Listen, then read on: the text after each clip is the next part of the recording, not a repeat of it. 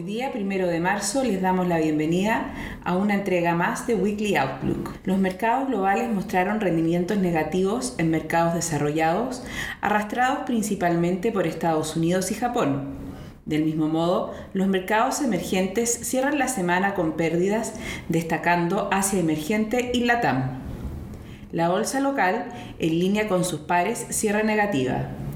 Lo anterior se dio en una semana en la que se vio una consistente alza de tasas en la curva del Tesoro americano, además de un fuerte empinamiento de esta con la pendiente entre el Treasury a 30 y 5 años en máximos desde 2014. Esto se produjo ante las expectativas de que la reactivación del crecimiento económico, sumado a los importantes estímulos y la inmunidad de masa por la vacunación masiva, lleven a los bancos centrales a retirar de manera anticipada los estímulos. Sin embargo, Jerome Powell reiteró durante el fin de semana frente al Congreso americano que los estímulos permanecerán por un tiempo prolongado y que tanto la inflación como el mercado del empleo aún están lejos de una recuperación, aunque no logró tranquilizar a los mercados. Para esta semana, entre los principales eventos económicos, destacan los datos de empleo en Estados Unidos, anticipándose que la creación de empleos no agrícolas en febrero haya alcanzado los 188.000,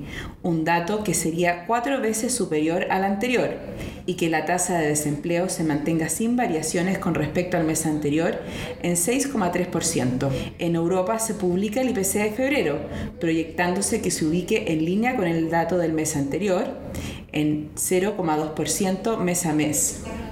En Chile se publicó el IMASEC de enero, sorprendiendo negativamente al mercado en menos 3,1% año a año.